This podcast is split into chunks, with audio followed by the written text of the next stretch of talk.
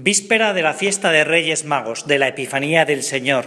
Grandes ilusiones y grandes preocupaciones por parte de todos, ya que cada uno de nosotros está pensando cuál puede ser el mejor regalo que podemos hacer a esa persona que tanto queremos.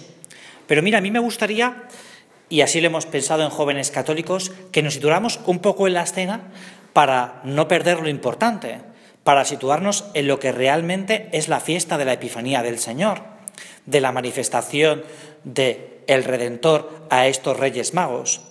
Y es que los reyes al que van a hacer un regalo es ni más ni menos que al niño Jesús. Es a él al que le tenemos que regalar. Lo demás está bien, porque la caridad está en los demás. Pero a quien tenemos que hacerle el regalo, el verdadero regalo, es al niño Jesús. Por eso es muy bueno que tú y yo hoy veamos cuál es nuestro oro, cuál es nuestro incienso, cuál es nuestra mirra, que le podemos entregar hoy al Señor, en este año al Señor. Ese gran regalo, esa gran piedra preciosa que Dios está esperando de ti y de mí.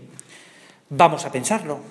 Tenemos 24 horas para ir al portal, de nuevo, a hacer ese regalo que es, y no lo olvides, tu corazón. Ese es el regalo que Dios está esperando de ti y de mí.